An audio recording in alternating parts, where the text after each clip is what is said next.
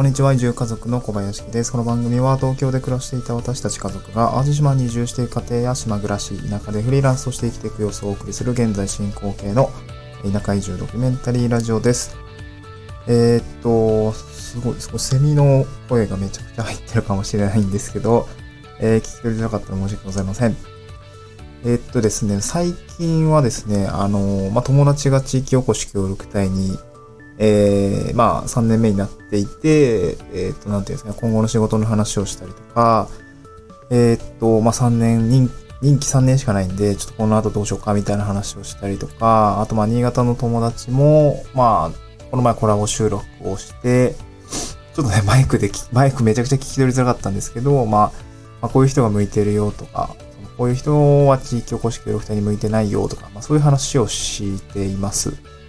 で、東京の後輩くんも、えっ、ー、と、宮崎のね、協力隊にちょっと受かって、これからもうみ、ほんとね、すごいと思うんだけども、身軽に東京からさっと宮崎に移って移住して、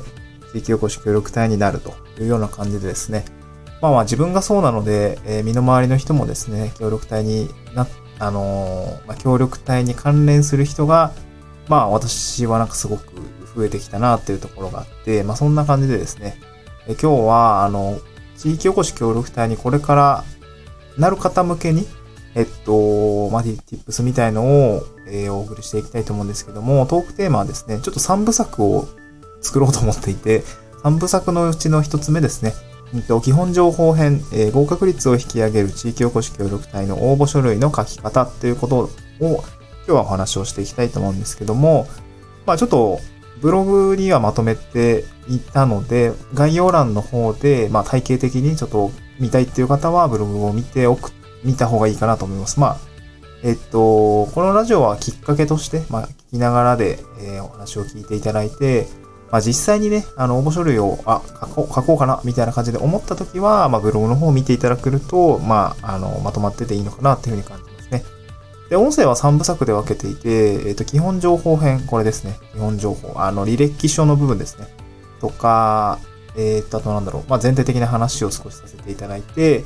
で、この後出すんですけど、応募動機編、まあ、死亡動機編みたいな、あなんで、え、応募したのっていうところを、まあ、まとめて少し具体的に、まあ、こう書くといいよっていう話をして、で、その後3本目ですね、活動内容編ということで、まあ、大体ですね、地域おこし協力隊の応募書類って、協力隊にあったらどうし、どういうことをしたいですかみたいなことを書く欄があるんですけど、まあ、そこも結構重要なので、これは個別にちょっと書き方について、えー、ちょっと解説したいなと思います。で、この、えっ、ー、と、基本情報編では、えっ、ー、と、ちょっと全体的な話をしたいと思います。では、早速入っていきたいと思うんですけど、まあ、最初どういう話をするかっていうと、まあ、地域おこし協力隊の審査ってなんかどういう流れなのかかっていうところから話をしていきたいんですけど、まあ、一般的なあの就活とか、まあ、転職もそうだと思うんですけど、えー、っと、いろいろこう、過程があると思います。で、まあ、大学の就活は、ちょっとね、あの、一括採用っていう制度上、かなりの応募が、あの、まあ、一社に傾いたりとかするので、なんかすごい選考フロー長かったと思うんですよ。えー、なんかまずは、エントリーシートを提出して、説、説明会に出て、えー、中身を聞いて、エントリーシートを書いて出して、その後なんか SPI を受けて、で、二次か、二次選考になんかグループディスカッションがあって、最後最終面接があって、さらにそこの次にまた最終面接、あ、最終面接、面接があって、みたいな感じで、すごい長かったと思うんですけど、まあ、地域おこし協力隊ってそんな長くはなくて、まあ、転職、一般的な転職面接とほぼ一緒ですね。うんと、書類出して、書類が受かったら面接する、みたいな、そんな感じですね。うん、なので、まあ、大きくはステップ2つですね。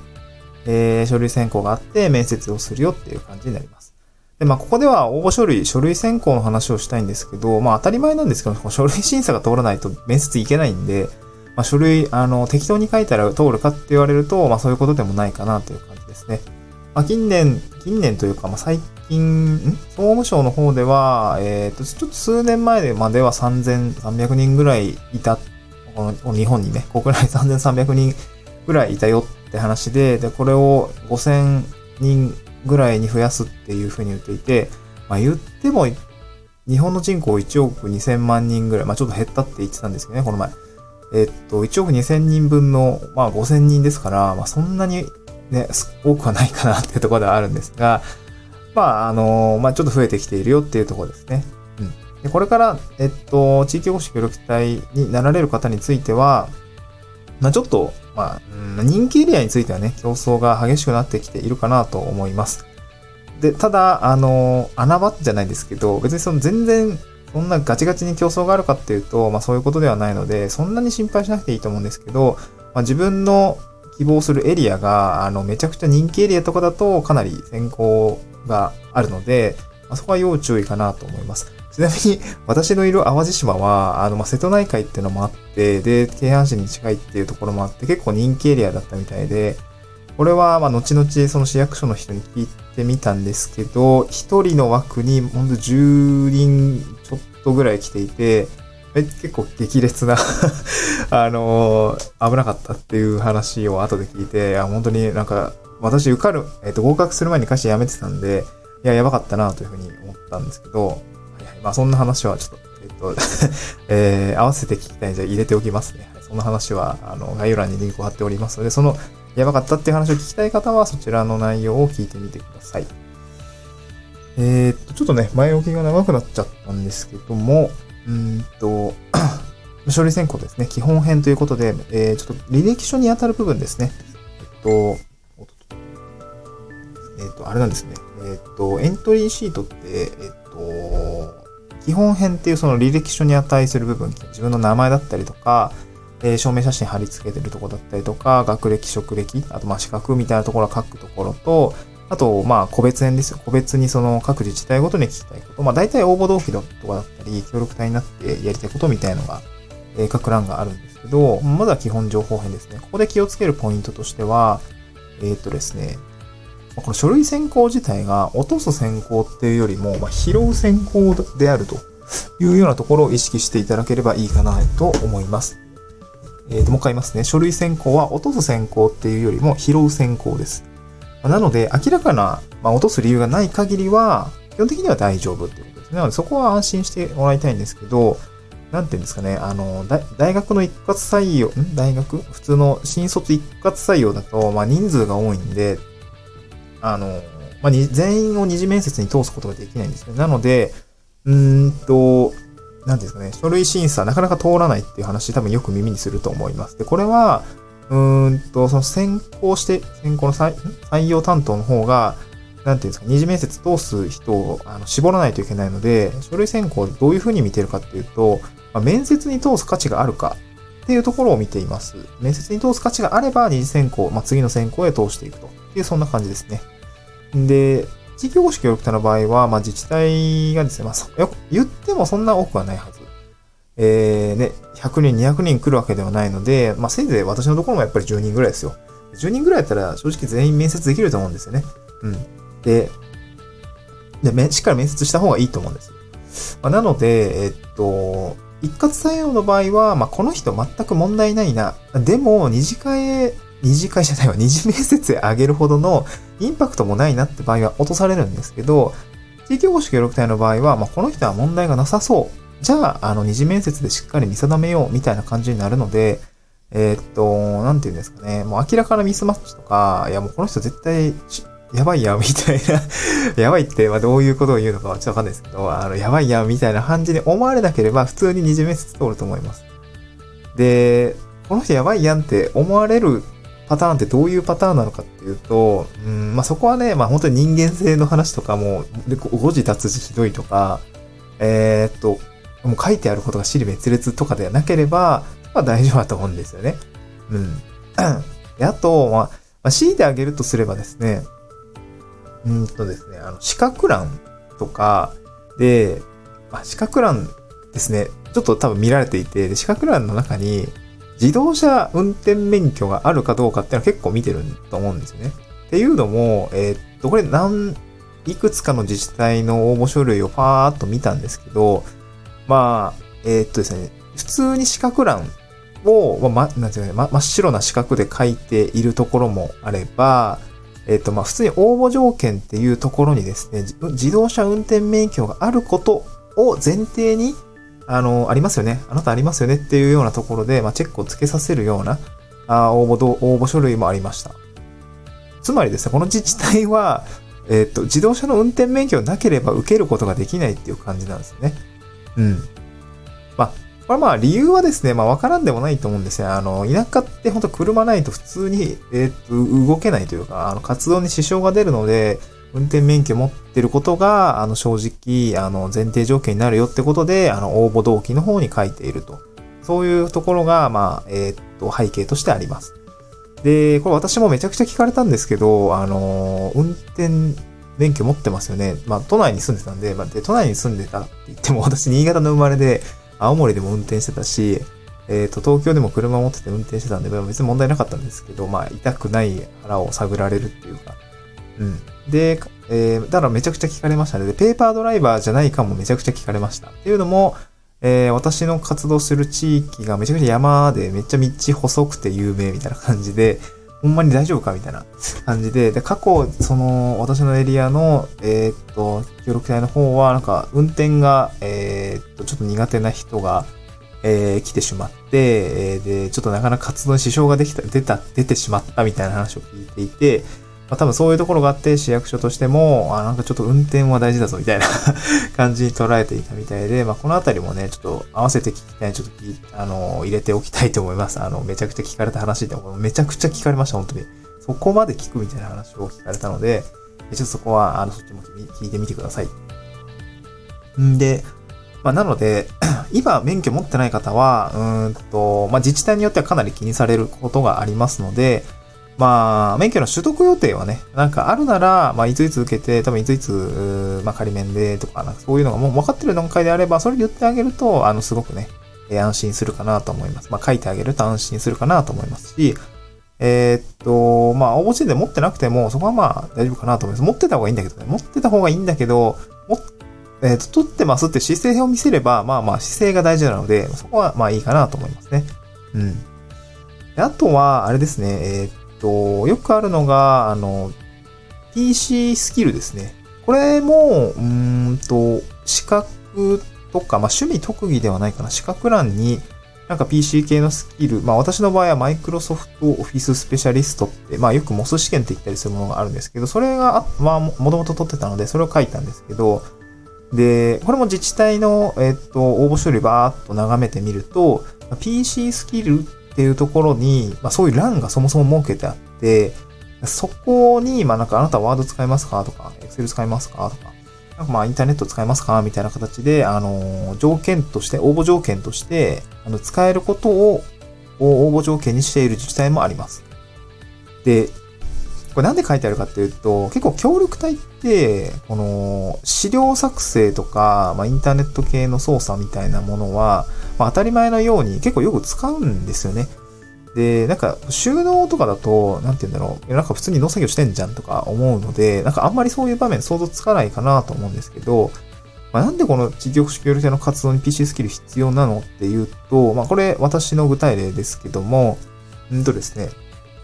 まあ、結構対外的な、あの、さえっと、報告書とか、えっと、プレゼンテーションみたいな、あの本当に、なんていうんですか、まあ、市民向けに発表するとか、自治体向けに、えー、出すとか、あと、まあ、公的な機関ですよね。まあ、なんかの発表会とか、えー、そういうものに出す資料を作ったりとか、まあ、そういう系の、あと、まあ、報告書ですね。あの、役場とかへの報告書作りに、まあ、ワードだったり、エクセルだったり、まあ、私の場合は企画書を作ったりする場面が結構あったりとかするんで、パワーポイントとか、まあ、そういうものをよく、よく多用するんですよね。うん。まあ、私の場合だと、毎日、こう、活動報告書みたいなのを出さ、出さないといけないんですけど、まあ、それをワードで作ったりとか、あと毎月、あの、活動時間の報告書みたいなのも Excel で出さないといけないし、で、年2回発表があるみたいなんですけど、活動報告用のプレゼンテーション資料っていうのも作んないといけないっていうところが、まあ、最低限あるので、まあ、だから使えないと仕事にならないんですよね。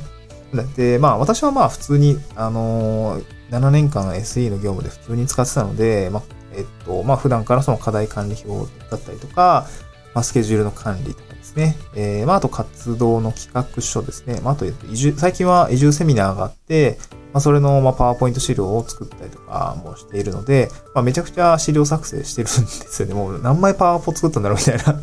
そういう感じで、あの、オフィス系の、あの、マイクロソフトのオフィス系の資料だったりとか、まあ今で言うと無料であの、Google の、えー、ドキュメントとかスプレッドシートとか、あの、そういうの使えてるし、Mac であればキーノートとか、まあ、ナンバーズとかそういうのを使うことが、まあ、多々あると思うんですよね。なので、比較的 PC スキルは、うんと使いますという形ですね。なので、えっ、ー、と、資格欄にそういうモス試験のスキル系のものが書けてあれば、なんかまあ客観的にこの人スキルあるなっていう風になるんで、別になくてもいいんですけど、あったらまあそれは PR になりますよねってことで。オフィス系のこの PC スキル持ってると、まあ本当にいいなと思うところはですね、あの多分社会人でサラリーマンやっててデスクワークしてる方は割とスキルあると思うんですよね。で、スキルあると思います。で、スキルあると何がいいかっていうと、結構資料の出来栄えって全然変わってくると思うんですよね。うん、まあ、なんか今、C、テレビ CM、なんなら、えっと、なんだっけな、なんか、あこんな私でも、みたいな、えー、なんか、資料を作成できましたみたいな、よくわかんないけど、なんかそういう CM で、ね、見栄えがすごいどんどん変わっていく CM ああったかなと思うんですけど、本当にそういう感じで資料の出来栄えが全然違います。でそうなるとどうなるかっていうと、なんか〇〇さんって仕事できるよねとか、〇〇さんの資料ってすごいなんか見やすいよねっていう感じで、まあ、ただただ資料が綺麗に作れるだけで、評価って結構爆上がりするんですよね。うん、で、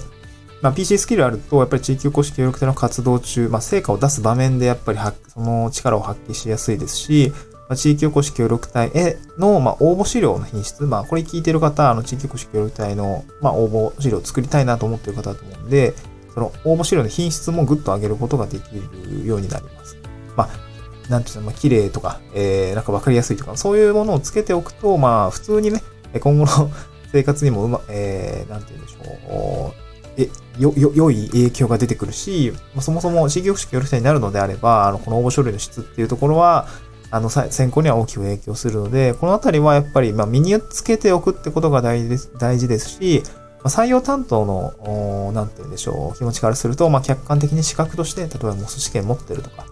えー、そういうものがあると、まあ、かなりですね、あ、この人は、あの、スキル持ってるから、ま、安心して採用できるなとか、まあ、問題、先ほど言った問題がないな、みたいな感じに、プラスで、あの、あ、この人すごい、なんか大丈夫そう、みたいな感じになっているというような感じ、えー、印象を持たれますので、まあ、合格率も、まあ、通過、えー、書類選考の通過率ですね。これもぐっと上がると。こういうような感じになりますね。で、あ、もう17分か、ちょっと、えー、巻きでいきますね。あと、趣味特技欄っていうところもあると思うんですよね。大体あの履歴書とかにあると思うんですけど。これは、あの、結構、そう、うんと、大体欄ちっちゃいんで、これはアピールのフックに使いましょうっていう感じ。大体その問題がなければ二次面接通るので、この趣味特技っていうのを、まあ、アピールのフックに使うといいです。で、まあ、よくあるのは観光系のミッションとかで言うと、あの、例えばですね、まあ、私の同期もそうなんですけど、まあ、私は英語と中国語で日常会話ができるレベルです。なので、SNS を通して海外に、まあ、あの、多言語で情報を発信することができますとかだと、これ特技が、あの、なんて言うでしょう。あの、そのミッションと観光系のミッションに、えー、当てが、当てがあるときに、あの、力を発揮できますよっていう、こう、スタンスに、えー、感じ取ることができますよね。あとは、こう、7年前からこう一眼レ、一眼レフカメラで写真を撮るのが好きなので続けていますと。写真の撮影や Photoshop の操作ができて、なんかイベントのフライヤーなども作成、イベントのフライヤーなども作れますよとか。なんか動画編集が趣味で、なんか10本以上作りましたって、まあ、活動中は地域のあの魅力をですね、動画に詰め込んで発信することができますとかね。そういう書き方がをしておくといいかなと思うんですね。なので、その趣味特技って、あの、その後面接で必ず聞かれたりとかするし、ま、あの、お、この人こんなこともできるんだみたいなフックになるので、ま、書いておくといいと思います。で、書くポイントとしては、趣趣味特技がですね、どういうレベルなのかっていうところを、えっ、ー、と、数字を入れて書いてあげるといいかなと思います。なので、経験年数とか、継続年数とか、あと、ま、動画とかであれば実績ですね、制作数とかですね。まあ、あと、え、えっと、言語系であれば、どういうレベルなのか、日常会話とか、あの、まあ、リーディング、ライティングとかできるのかとか、そういうものを、うん、書いてあげて、で、それがどういった活動に、まあ、どういう形で活かせそうかっていうのを書くと、その趣味特技っていうのが、あの PR ポイントにつながると。そういうような感じになりますね。うん。で、あと、最後にですね、このボランティアとか自主活動っていう欄が、あの、多分見、見ることがあると思います。で、これやべえ、書かないとやばいのかなとか多分思うと思うんですけど、別にまあ正直ですね、なくても OK です。あの、私もあんまりボランティアってや、これまでやってなくて、あの正直あんま書いてない、もう書いてなかったんですけどね。で、なんでこういうこと聞いてるのかっていうと、あの、地域おこし協力隊って往々にして、こう、地域に入ってボランティア活動みたいなするんですよね。はい。まあ、ちゃんと給料は出てるんですけど、まあ、ボランティア活動とかするし、いろんなところに行って、いろんな活動に、まあ、入っていくんですよね。でそうなった時にどこ見てるかっていうと、その地域の住民の方とか、活動に参加する方とのコミュニケーションがちゃんと取れるかっていう、まあ、そういう気質がある方かっていうのをあの気にしています。なので、なんて言うんでしょう。ボランティアに参加してなくても普通にコミュニケーション取れる人って往々にしてあると、あの、たくさんいると思うんで、あそこはですね、コミュニケーションが取れる人かっていうのを見られているっていうところなんだなっていうふうに思,、えー、思ってもらえればよくて、実際こう、書類上でコミュニケーションあるかって正直わかんないじゃないですか。そこに本当にボランティア行ってますって言ってもめちゃくちゃなんかコミュニケーション取れないじゃんみたいな、そういう人もいると思うんで、ま、そこはね、本当に面接であのコミュニケーション取れるかどうかっていうのはあの見られるので、まあ、あの別にボランティアとか、えー、っと、自主活動やってなくても、まあ、面接でちゃんとボラ、えコミュニケーションできますってことを伝えてあげれば問題はないんで、まあ、なくても OK ですっていう感じですね。はい。えー、と、ちょっと長くなっちゃったんですけど、この、えー、地域おこし協力隊の応募書類の書き方ですね。まあ、合格率を引き上げるための、まあ、ポイントをいくつかおあのお話をさせていただきました。えっ、ー、と、履歴書にあたる基本情報編ですね。ポイントとしては資格とかスキルとか、で、あと趣味特技のアピールの使い方ですね。そういうところを、まあ問題がないようにですね、まあ明らかな落とす理由がないように、まあ見直して、まあこれだったら問題ないなとか、まあ、なんかあんまり尖尖りすぎてないなとかね。まそういうものが、あそういう感じにあの自分で読んだりとか他人に読んでもらって、まあまあまあなんか無難だねっていうふうに言われるようであれば、そこはもう大丈夫かなと思いますので、えー、二次面接での対策を進めてもらえればいいかなと思います。まああとは志望動機とかね、この後、えー、何本か取るんですけど、応募動機編とか、えっ、ー、と、活動内容編っていうのもですね、聞いていただいて、えっ、ー、と、そちらをですね、まあ、力を入れてあげるのがいいかなと思います。はい、ちょっと20分と長くなってしまったんですけど、えー、今日はこのくらいにしたいと思います。また次回の収録でお会いしましょう。バイバイ。